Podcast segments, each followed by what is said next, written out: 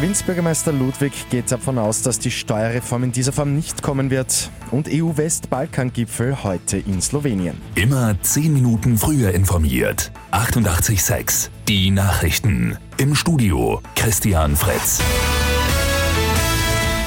Auch heute sorgt die Steuerreform noch für ordentlich Gesprächsbedarf. Vor allem in Wien kommen die Pläne der Bundesregierung gar nicht gut an. Bürgermeister Michael Ludwig ist besonders die Senkung der Lohn- und Körperschaftssteuern Dorn im Auge. Wien würde dadurch jährlich rund 450 Millionen Euro verlieren. Dieses Paket müsse wieder aufgeschnürt werden, sagte. Ludwig geht auch davon aus, dass die Reform in dieser Form nicht kommen wird. Wir sind ja auch äh, eingebunden in die Finanzierung all dessen und von daher erwarte ich mir auch, dass die Bundesländer, aber auch die Städte und Gemeinden in die weiteren Gespräche hier nicht nur informiert, sondern auch entsprechend eingebunden werden. Passiert das nicht, müsse Wien Leistungen wohl reduzieren.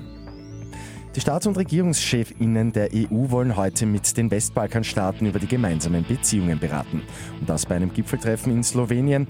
Albanien, Nordmazedonien, Serbien, Montenegro, Bosnien-Herzegowina und der Kosovo sollen zu weiteren Reformen bewegt werden. Sie alle würden ja gerne der Europäischen Union beitreten. Im Prozess zu den Anschlägen in Paris vom November 2015 sagen ab heute erstmals Überlebende aus.